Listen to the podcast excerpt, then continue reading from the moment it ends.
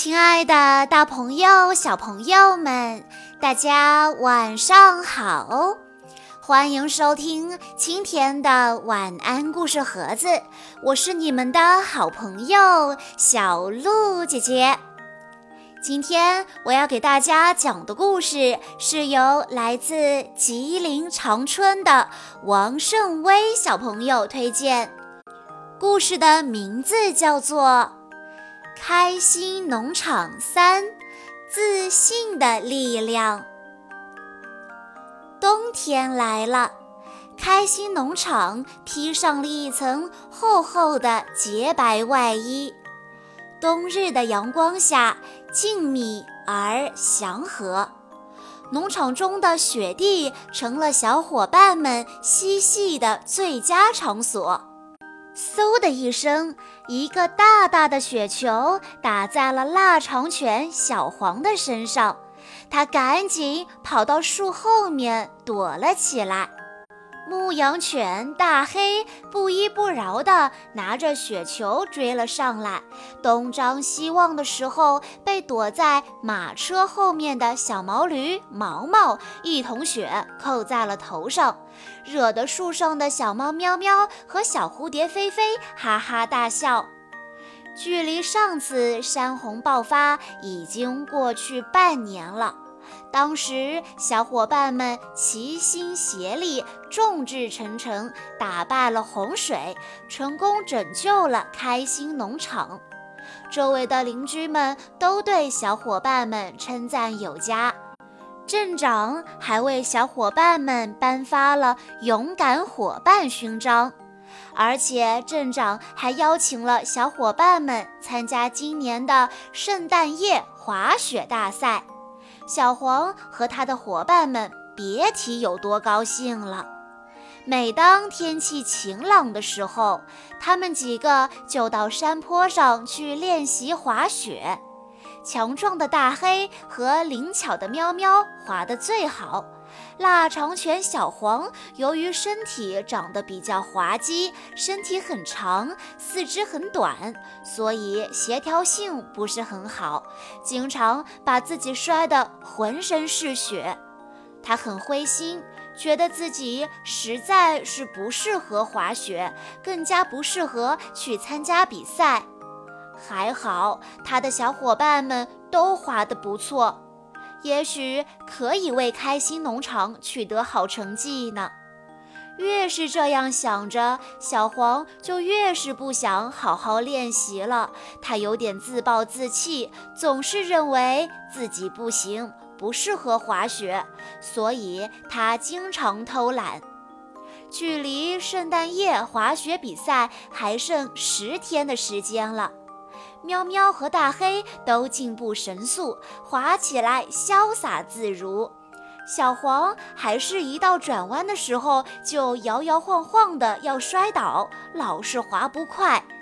但是他并不担心，因为到时候可以让喵喵和大黑去冲击好成绩，他自己只是参与一下就可以了。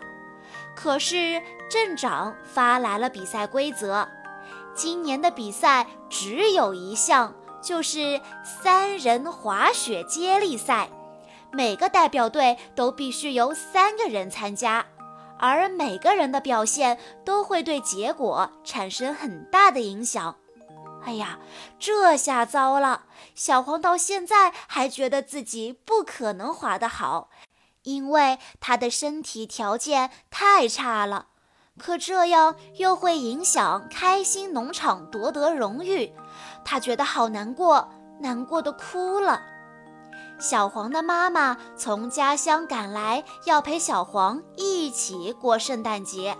刚到这里，就看到了正在哭泣的小黄。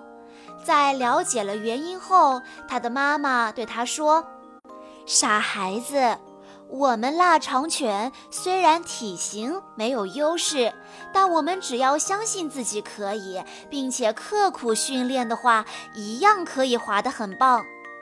说完，妈妈穿上了雪板，走上了山坡。妈妈的身形和小黄是一样的，但是接下来的一幕让小黄惊呆了。妈妈风驰电掣般的从山上滑下，更是为大家表演了难度极高的三百六十度空中转体。哇，原来我们腊肠犬也可以滑得这么好，甚至可以比大黑和喵喵他们都厉害。小黄拿起雪板，跟着妈妈走上了山坡。虽然还是一次又一次的摔倒，但小黄心底的自信告诉他：“我一定可以滑得很好。”经过妈妈的指导和小黄的刻苦训练，小黄终于能够顺利地完成这个赛道了。他再也不是那个自卑自己身形的小腊肠，再也不是自认为无法完成比赛的小选手。天已经黑了，可小黄却不知疲倦，仍然扛着雪板向山顶走去。他想把浪费掉的时间都找回来。望着小黄坚定的步伐，小伙伴们也都深受鼓舞，跟着小黄一起努力的训练。满天的繁星见证着这一切。那么就让我们期待精彩的圣诞夜比赛吧，小朋友们，你们认为小黄能够取得好成绩吗？以上就是今天的全部故事内容了。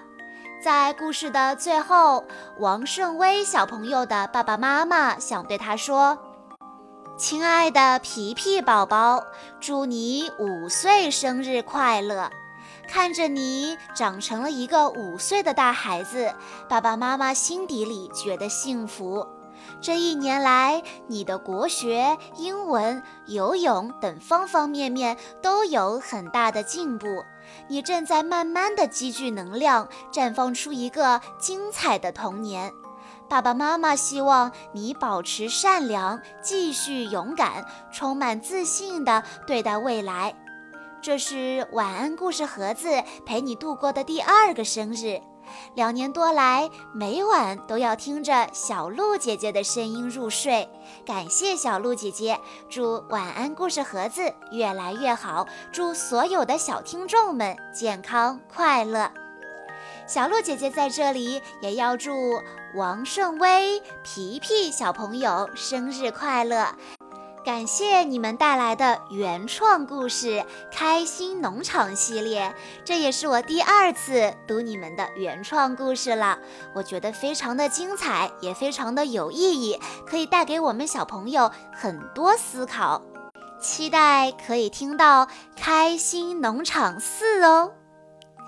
以上就是今天的全部故事内容了，感谢大家的收听。更多好听的故事，欢迎大家关注微信公众账号“晚安故事盒子”，也欢迎家长朋友们添加小鹿姐姐的个人微信：三幺五二三二六六一二。我们下一期再见喽！